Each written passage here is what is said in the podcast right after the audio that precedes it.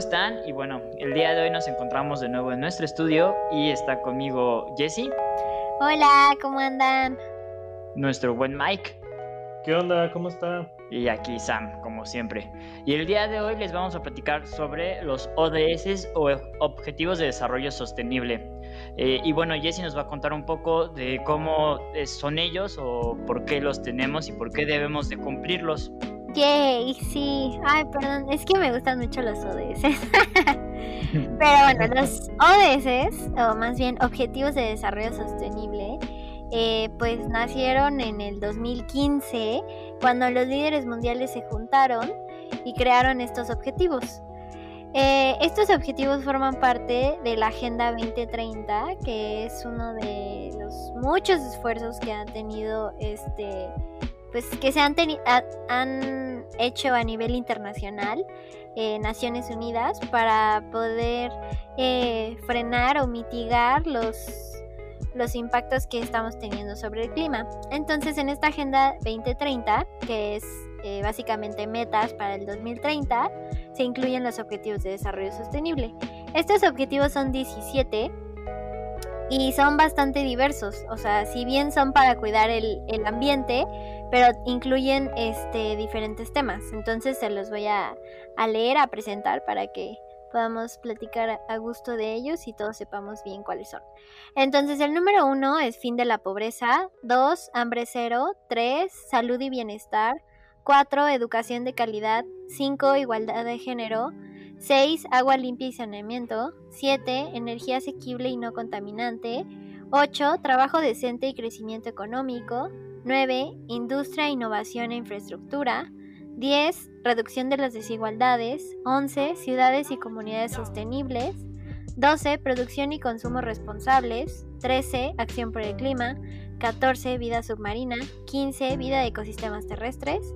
16, paz, justicia e instituciones sólidas. Y 17, alianzas para lograr los objetivos.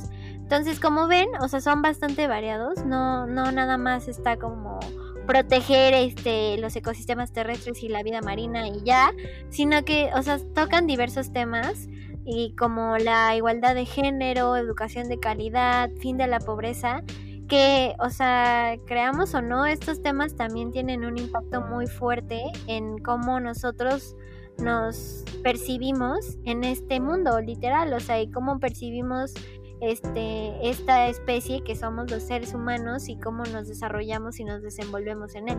Entonces, si tú no respetas a las mujeres, ¿no? En la parte de igualdad de género, pues cómo vamos a esperar que respetes a, a los ecosistemas, ¿no? Pero bueno, ya lo iremos desarrollando. Básicamente de eso se trata.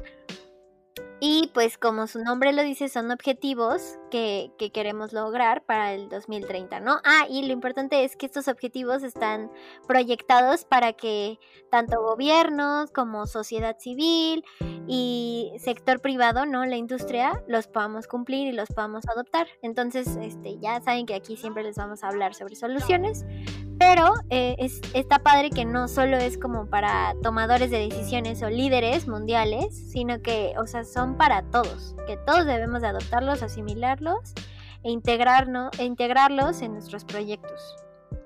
Muchas gracias, Jess. Y digo, yo aquí, pues, pues sí, quisiera preguntar, ¿no? Ya sabemos un poco qué son, pero ¿cuál es la historia detrás de, de todo esto, ¿no? O sea, digo, Jess lo estaba platicando un poco antes de empezar a grabar el podcast, ¿no?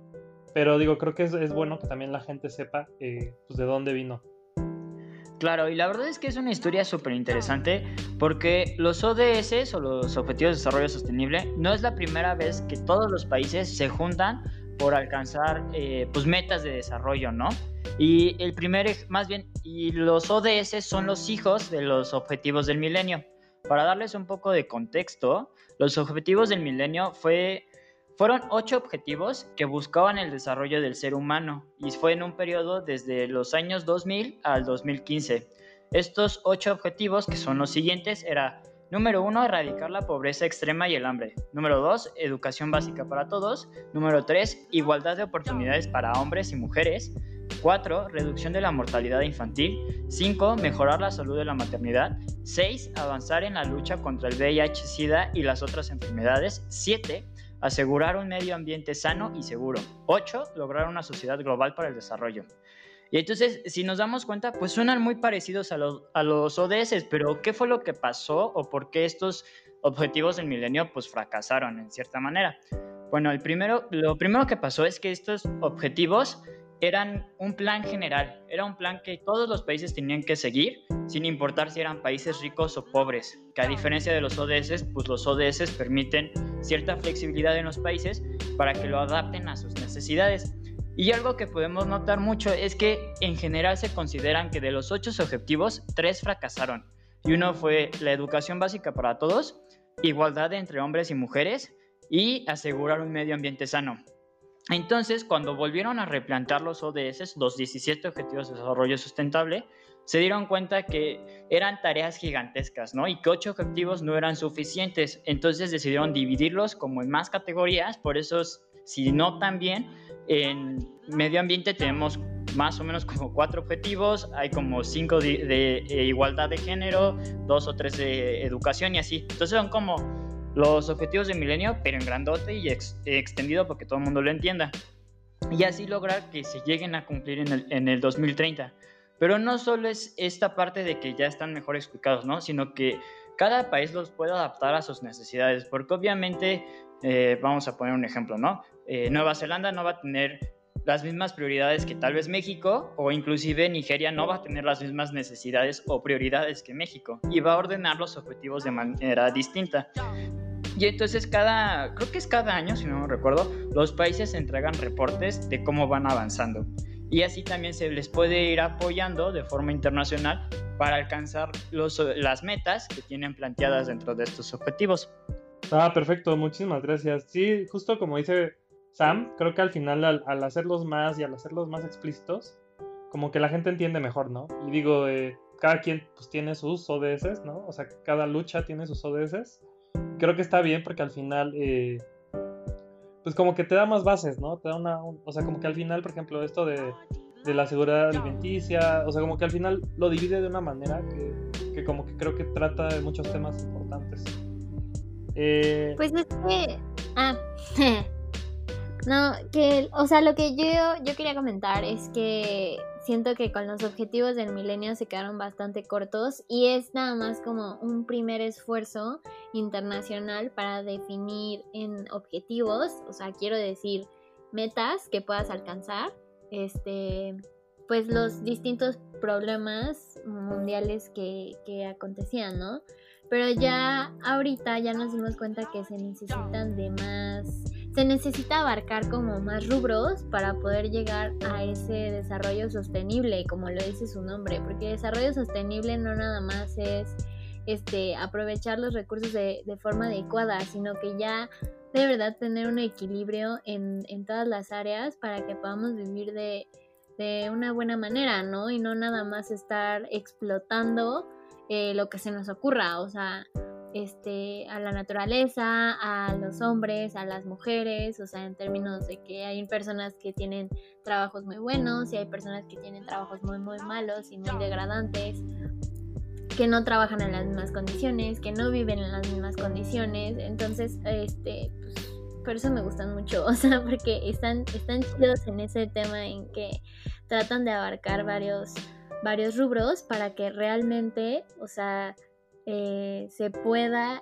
este, dirigir hacia ese desarrollo sostenible, ¿no? Porque muchas personas piensan que el desarrollo sostenible es, ay, no te acabes este, los árboles para producir papel. O sea, no abarca muchísimas más cosas y muchísimas más cambios de, de ideas, de pensamiento, de estructuración social en el que pues estos objetivos este, la verdad están bien planteados. Eh, no sé si la implementación sea la mejor, ahorita vamos a hablar de eso, pero pues, pues sí. Y sí, y creo que como para cerrar un poco también el argumento, eh, los, objetivos del, los objetivos del milenio en realidad buscaban el desarrollo del ser humano y los ODS buscan el desarrollo del planeta completo. Entonces también tienen una visión más amplia a comparación de los objetivos del milenio, pero digo, para apoyar un poco los objetivos del milenio y no salgan tan golpeados el día de hoy, creo que como primer draft, como primer borrador, fueron una muy buena idea. Que tal vez fallaron muchísimo en la aplicación, pero ahora sí, un, un 10 por esfuerzo, la verdad. Tienen una visión. Al menos lo intentaste. Si quieren escuchar, si se quieren escuchar pro, se llama visión holística. Ah, pirro. Justo, justo. y bueno, a ver, eh, mi segunda pregunta es, ¿ustedes creen, o sea, en serio creen que estén cumpliendo los países? Y digo, aquí, aquí me gustaría empezar yo. Yo sinceramente aquí, ahorita lo estaba pensando, ¿no? O sea, justo en este momento, que tal vez hay países que lo cumplen dentro de su país, pero para afuera les vale caca. El mejor ejemplo, el mejor ejemplo es Canadá, ¿no? Canadá se vende como este país súper co-friendly, eh, que, que le importa, ¿no? O sea, que hace todo, o sea, sí, que sus ciudadanos viven súper bien. Exacto, exacto. Te llevan bien a tu casa. Ajá, de que literal así casi casi se levantan todos, todos felices y cantando. O sea, básicamente es lo que te ven de Canadá, ¿no?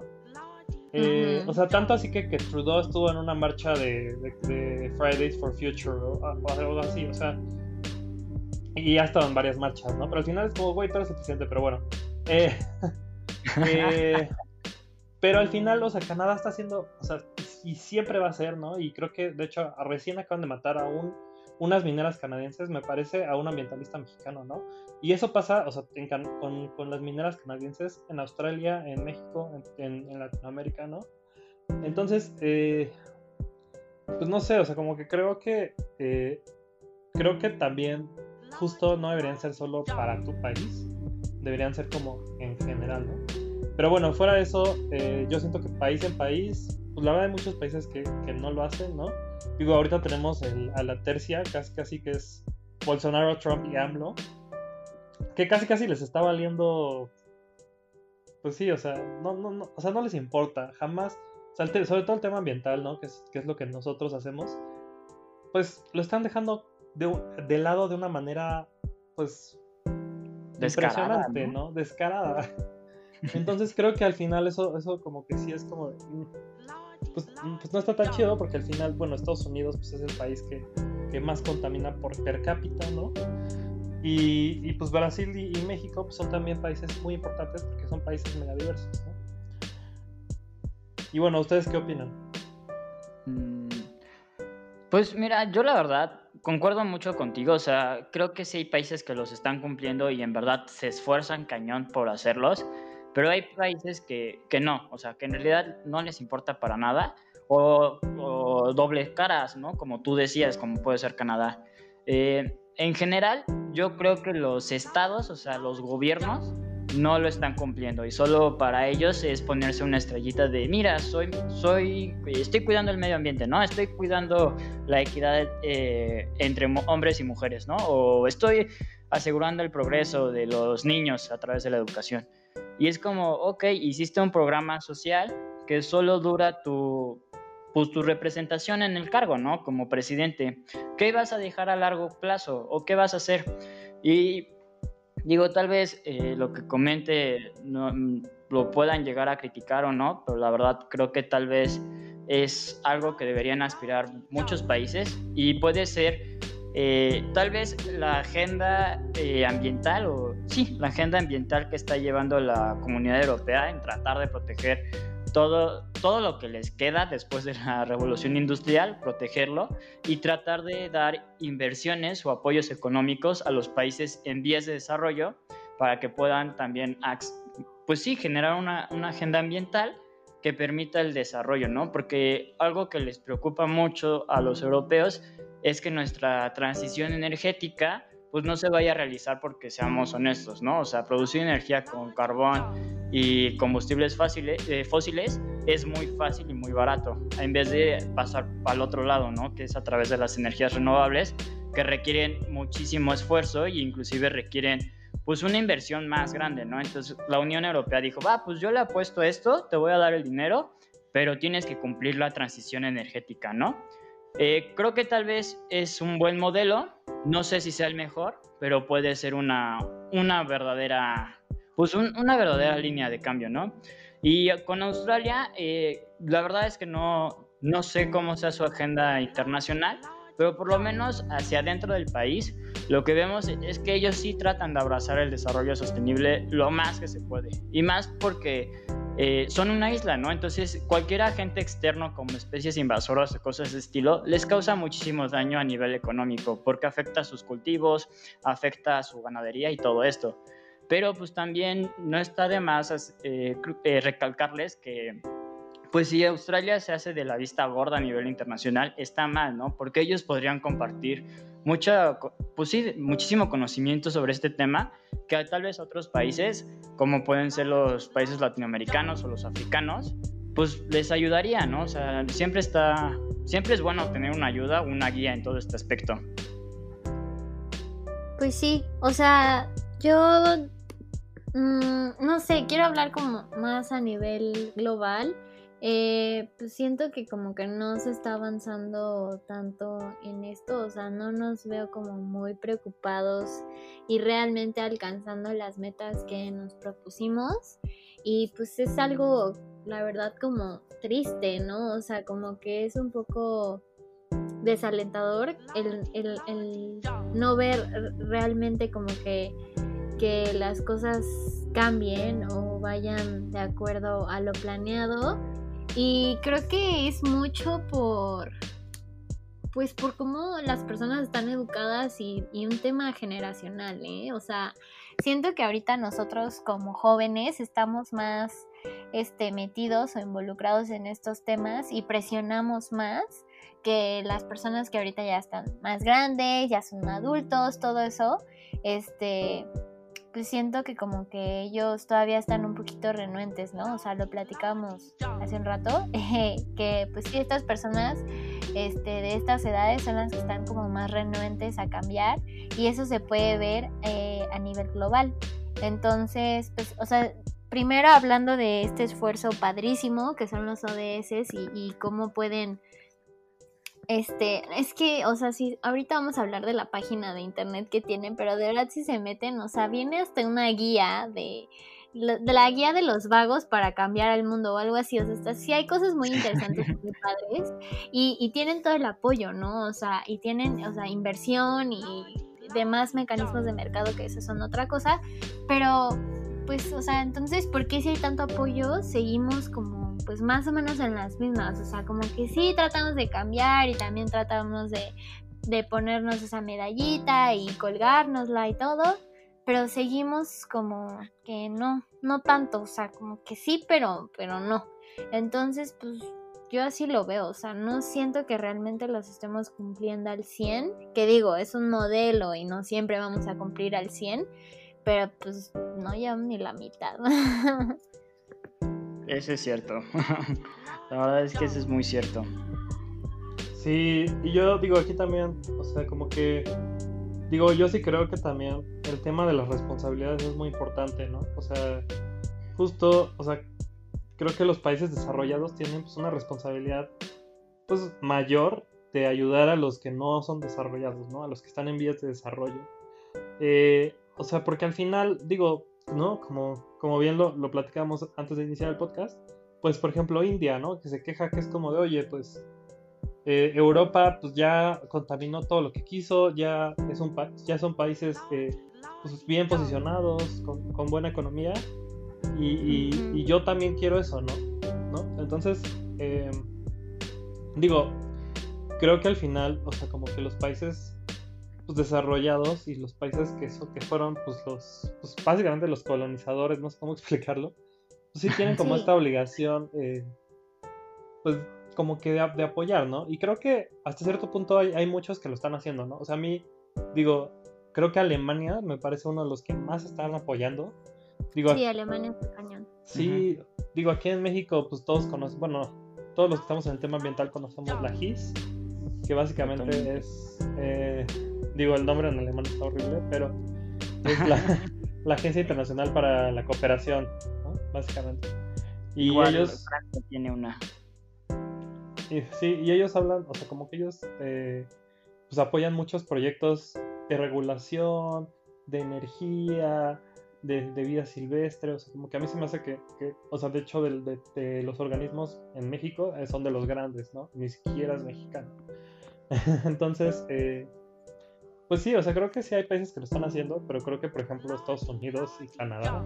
Ah, es horrible, Estados Unidos es horrible y nefasto. Sí, o sea. Pero creo que estás tocando un tema muy interesante y es como. Eh, no sé si el término sea el correcto, pero como la contaminación histórica, ¿no? La carga histórica que tienen los países.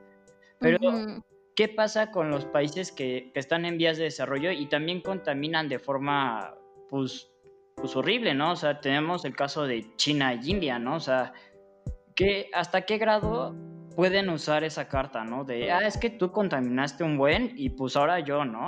O sea, ellos también tienen que tener esta conciencia. No, no, no, de acuerdo, de acuerdo. No, pero... Ajá, vas, Miguel. no, no, no, de acuerdo, de acuerdo. Eh, o sea, yo lo que me refería es un tema más de...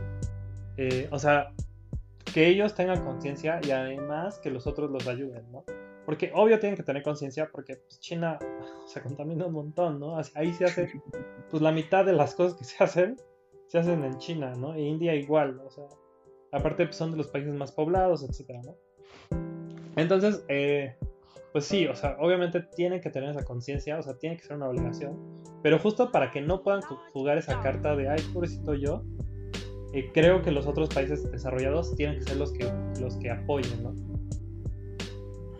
Yo creo que el impacto que tiene India en el ambiente no se compara, por ejemplo, con el impacto de Estados Unidos. Y a pesar de que este, en India, o sea, hay muchísima gente, sabemos que es uno de los países más poblados, pero su estilo de vida, desde religión, es muy diferente al de Estados Unidos. o sea, digo, en India no consumen carne. Sí, justo. Entonces, este, pues, o sea, ahí sí difiero de que ellos tengan un gran impacto ambiental. Lo que sí, o sea, es importante como tener en cuenta es que los países desarrollados, o la mayoría, no tienen las mismas ventajas ecosistémicas que los, por decirlo en un término, este, que los países en, vías de desarrollo. Entonces, este, si se dan cuenta, los países en vías de desarrollo tenemos más terreno, este, con más ecosistemas, más biodiversidad, este, todo esto, y los países desarrollados no. Entonces, eh, ajá, entonces también por eso se han implementado como diversos mecanismos de mercado que son este, mecanismos internacionales en los cuales, como los, los bonos de carbono y cositas así, en donde países este, que no tengan este espacio natural puedan invertir en países que sí lo tienen y de cierta forma compensar su impacto ambiental. Pero yo creo que, o sea, en la realidad no se está compensando nada. O sea, en tu sistema financiero, monetario y que nosotros nos inventamos, sí se compensa, pero ya, o sea, en el ambiente no creo que estés compensando tanto como, como lo dices. Entonces, eh, pues sí, o sea, coincido con Miguel, estos países sí, sí deberían de, de apoyar y de justo pues, ser como los hermanos mayores, ¿no? O sea, de, de, de, ayudar. Pero pues la verdad es que esto siempre ha sido un, un debate o sea, un tema polémico, porque desde que se hizo el protocolo de Kioto, que fue el primer eh, documento formal que reconoció esta diferencia entre los países, o sea, en desarrollados y en vías de desarrollo, desde ahí se dijo como, ah, bueno, pero yo soy en vías de desarrollo, ¿por qué tengo que, que esforzarme igual que el desarrollado, no? Entonces, eh, nosotros tenemos diferentes metas que los desarrollados. Y los desarrollados se enojan y Estados Unidos se enoja y se sale del acuerdo y no entra al, protocolo de Kioto y no, no lo ratifica y no también se sale del acuerdo de París. Entonces, este, pues creo que, o sea, esto de los ODS, ya retomando el tema, lo padre es que pues son, bueno, yo no he visto una distinción, o sea, yo veo aquí que en la página dice, estos objetivos son para todos, gobierno, institución, este, sociedad civil, o sea, todos tenemos que aportar y realmente así es como vamos a poder este, pues generar el cambio, ¿no? O sea, dejándonos de pelear y todos realmente poner nuestro granito de arena. Que unos pueden hacerlo en mayor medida y otros un poquito menos, sí. Pues sí, por cómo están las circunstancias y el contexto, pero pues básicamente es eso. Eh, sí, o sea, justo, digo, no, no me quería ir como a eso de, o sea, o sea creo que al final, eh, lo que, como lo que dices, o sea, sí es súper cierto de que al final todos tenemos que apoyar y todos tenemos que poner nuestro granito de arena, ¿no? Eh, y, digo, creo que justo los ODS en ese sentido, como bien lo dices, eh, pues como que sí pues, son más transparentes, ¿no? Digo, yo la verdad sí estaba hablando un poco más como de temas tipo el acuerdo de Kioto, eh, porque digo, al final tienen que ver, ¿no? Eh, sobre todo hablando de temas ambientales. Eh, y, nada, o sea, creo que, creo que justo lo que mencionas de... Ah, ya, ya. Lo que mencionas de, cómo no en la, en la práctica, ¿no? o sea, como que en la vida real no ha habido como este balance. Creo que también es porque eh, como que, aunque las ODS sí distinguen entre temas como de suelo y de alimentación y así, no hay una métrica y digo, esto es algo que yo pues, como que pienso siempre todo el tiempo, ¿no? O sea, la gente se, enfoca demasiado en la huella de carbono, ¿no? Y a veces, a veces en la huella hídrica o en el agua virtual, pero poquito, ¿no? Y como que no hay como una, eh, una métrica, porque al final no puede haberla porque es muy complicado ni de suelo, ni de, ecosistemas, ni de cosas por el estilo, ¿no? Entonces creo que al final eso hace que, eh, aunque los bonos de carbono es algo que en teoría sí ayudan a disminuir la emisión de, de, gas de efecto invernadero, pues al final no hay, no hay un equivalente en, en, en, este, en, en suelo, en, en, agua, ¿no? O sea, creo que, creo que eso es algo que como que falta desarrollar. Sí, que justo medio lo logran los servicios ambientales a la hora que los pasan a pues a dinero tal cual, o sea, te dicen, pues este río te purifica tanta agua y entonces un ahorro de tantos millones de dólares. Pero sí es cierto, tienes razón, o sea, no hay como una verdadera métrica para medir todo ese daño. Y que creo que va muy relacionado a lo que decía Jesse y pues lo que yo les preguntaba, que era, eh, pues qué tanta responsabilidad se juega en los países, ¿no? Pero, pues sí, los ODS, como bien dice Jesse, no, no tienen como esta responsabilidad adquirida, sino más bien son los mismos países y sociedad quienes dictan su grado de responsabilidad. Y digo, ¿qué, a ustedes qué soluciones son las que ustedes consideran, eh, pues cómo podemos, eh, digo, ya existen los ODS, los ODS están muy bien, ¿cómo podemos mejorar la práctica? Eh, yo creo que en este aspecto, y digo, ya es lo bonito de los ODS, eh, creo que los jóvenes, en especial nuestra generación, digo, no es por echarnos flores, pero los hemos abrazado de una forma impresionante. Eh, para no irnos tan lejos, Greta Thunberg, ¿no? Otra vez Greta Thunberg sale en nuestro podcast, pero ella ha dicho, o sea, los ODS son un buen camino, pero los tenemos que que realizarlos, tenemos que ejecutar. Y creo que una de las cosas que hizo este, este último mes, si no me recuerdo, es que él, eh, están los países nórdicos y los países nórdicos tienen como un consejo entre ellos. Y tiene su nombre, pero no me acuerdo cómo se llama. Pero bueno, está el Consejo de Países Nórdicos y, les, y le iban a dar un premio de, por toda su labor ambiental que ha hecho y ella lo rechazó porque les dijo, es que ustedes eh, viven como si tuvieran cuatro planetas tierras este, para ustedes solos, ¿no? Y entonces eso no es ambiental, aunque ustedes profesen que son países verdes, ¿no? Y que pues muchas veces eh, de forma pues cotidiana y inclusive yo creo que inconscientemente decimos, ah, sí, ve a Noruega, este, nadan con salmones porque son súper verdes. Pero que ellos, que Greta Thunberg se los recalcara es algo interesante, ¿no? Porque esta generación, o sea, Greta Thunberg, a la generación que pertenece y a la nuestra, que es la de arriba, es muy presente, tiene muy consciente este tema, ¿no? Y es el hecho de que, güey, no, las cosas siguen estando mal y todavía tenemos tiempo para hacer el verdadero cambio, vamos a hacerlo, ¿no? Y es algo que las generaciones de arriba siguen sin ver y por eso creo que hay más líderes ambientales jóvenes que adultos. Sí, totalmente, o sea, estoy de acuerdo y creo que eh, pues lejos de... No sé, es que creo que nosotros, así como con esto de la tecnología y como dicen como, ah, es que naciste pegado al celular, o sea, como cosas así, siento que es lo mismo, o sea, ya lo traemos, ¿sabes? Y no es algo que nos O sea, no es algo que nos digan y decimos como, ah, no más, órales, no voy a hacer nada. o órales, este, voy a, voy a decir como que hago y voy a hacer como que hago, pero en realidad no estoy haciendo nada. O sea, como que nosotros sí estamos como súper conscientes y es como, güey, no, o sea, ¿qué está pasando y por qué nadie hace caso? O sea, y creo que es parte de nuestra, pues, muy bonita y preciada juventud que, pues, que las otras personas tristemente ya no tienen, ¿no? Y pues que les vale madres, o sea, siempre y cuando este, se hagan de dinero, pues como que lo demás que ruede y eso está feo y pues nosotros siento que sí tenemos como más conciencia y todo, pero bueno, este, ya les voy a hablar de la página de la ONU, de las ODS, porque está bien chida. Y pues nada más, literal, googlean este, Objetivos de Desarrollo Sostenible u ODS y ya les sale ahí como un.org, este, o sea, un.org. y ya les salen ODS. Bilingüe.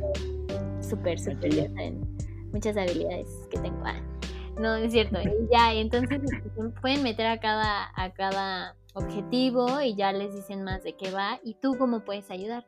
Pero aparte, este viene, o sea, una sección de contexto, campañas, qué puedo hacer, este puedes interactuar este con un chat, este les digo que viene la guía de los vagos para salvar el mundo. Ahorita me metí, también hay una aplicación que es este ODS en acción y aquí básicamente pues como pues es una red social de, eh, proyectos enfocados al, desarrollo sostenible. Entonces si tú quieres participar en una acción que alguien esté organizando te puedes meter o tú organizar una.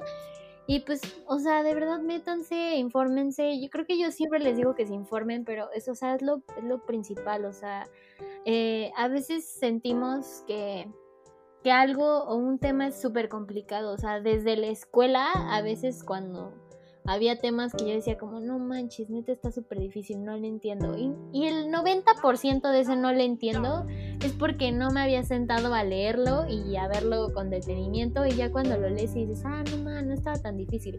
Es lo mismo en la vida, o sea, sentimos que hay como temas que nunca vamos a poder abordar, que nosotros no sabemos, que mejor se lo dejamos a los especialistas pero nada más con leer y cinco minutos, ¿eh? Tampoco como que tres horas ahí, no, o sea, cinco minutos para que veas más o menos de qué va y ya con eso ya tienes como, se te abre como todo un mundo de posibilidades y otras cosas que puedes hacer y además inspirar a los demás, ¿no? Que eso también es lo importante. Pues muchísimas gracias, Jess. Eh, digo, aquí, aquí Sam, eh, por ejemplo, a ti te pregunto, ¿no? Que tú eres el que como que es, está más interesado en este tipo de temas ¿Tú, ¿Tú, qué crees que, podamos ahorita como con el tema de la tecnología eh, lograr, no? Digo, mi punto de vista es que la tecnología ya existe, pero al final eh, no, no, no se aplica, ¿no? no es usada por los países. Eh, pero no sé ustedes qué opinan. Digo, digo Sam, porque sé que este es un tema que le interesa mucho, pero ya es también, o sea, ¿qué opinan? Ah, yo creo que lo primero es, sonará un poco cliché, la neta, pero es democratizar la tecnología. O sea, seamos honestos, cuando vemos soluciones ambientales, estas así que dicen gigantes como, oh, tres barcos limpiando el océano, ¿no? Es como, wow, está muy cabrón, ¿no? Y, y eso, pero el tema está en que es un país, eh, pues europeo o es Estados Unidos haciendo esto, ¿no? ¿Por qué? Porque ellos tienen la tecnología. Y creo que algo cool que tiene el siglo XXI, o por lo menos esta década, es que como las nuevas tecnologías que están creciendo, o proliferando, sí, creciendo, son las tecnologías de las ciencias computacionales, en realidad solo necesitas una computadora y internet para desarrollarlas. Y lo que está permitiendo que distintos países, no, no los de siempre vamos a poner, este, puedan crear su tecnología y puedan aplicarla a los ODS. Y mucho de esto lo vemos cuando vemos así soluciones de machine learning o big data, este, recolección de datos, porque en realidad es es un, es un tipo que agarró su compu, se puso a programar una noche después de tres tazas de café y se dio cuenta que tal vez este ejemplo un poco tonto, ¿no? Pero si le toma que el maíz se pintaba rosa cuando tenía enfermedades. Entonces, ¿qué hizo? Le enseñó una máquina a detectar esto y ahora resulta que es un programa para identificar enfermedades del maíz y de esta manera generar, este, garantizar alimentos eh, más sanos pero también eh, que no sean necesariamente transgénicos, ¿no? Porque estás garantizando que este, este maíz que estás cultivando está bien. Y como probablemente eh, lo hizo en un servicio de Google que es gratis, hay un servicio de Google de Machine Learning gratis, probablemente el programa también es gratis, ¿no? O cuesta 50 eh, centavos de dólar. Y entonces democratizas la tecnología porque es barata y es eficaz. Digo, tiene la limitante de que sí necesitas internet tal vez una computadora, pero ya no necesitas así la super máquina que te va a decir esto, ¿no? Que era lo que antes pasaba. Y, y creo que ese es un camino muy importante, ¿no? O sea, cada... Y, y lo relaciono mucho con una frase que muchas veces probablemente lo han escuchado, ¿no? Y es que probablemente el siguiente Albert Einstein de nuestra generación esté muriendo de hambre porque no tiene acceso a la comida como haciendo esta referencia de, pues sí hay países muy pobres, que tal vez hay gente muy lista, pero no se pueden desarrollar porque no cubren sus necesidades básicas. Y el hecho de democratizar la tecnología permite que estos genios puedan crecer para volverse genios. ¿no? Pues sí se emocionó el Sam, ¿no?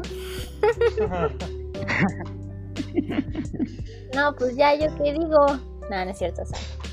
Pues sí, creo que la tecnología es muy importante, pero creo que este debemos saber utilizarla.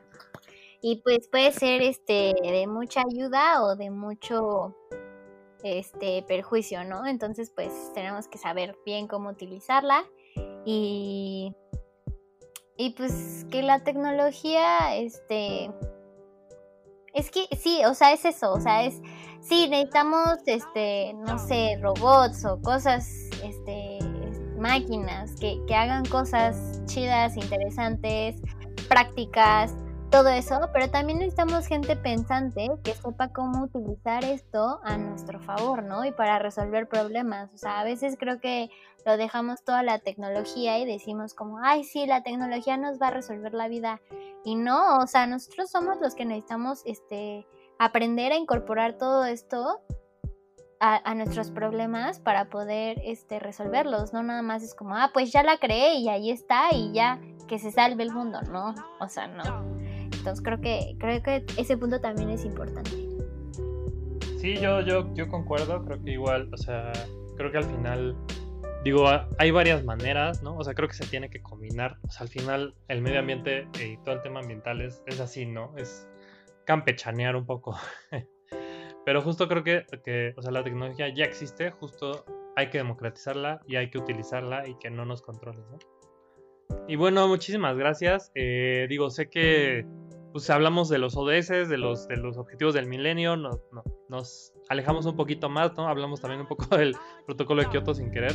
Bueno, medio queriendo, la verdad. Eh, eh, digo, muchísimas gracias por escucharnos. Saben que aquí este también es su podcast. Y bueno, si les gustó, compártanlo, califíquenlo.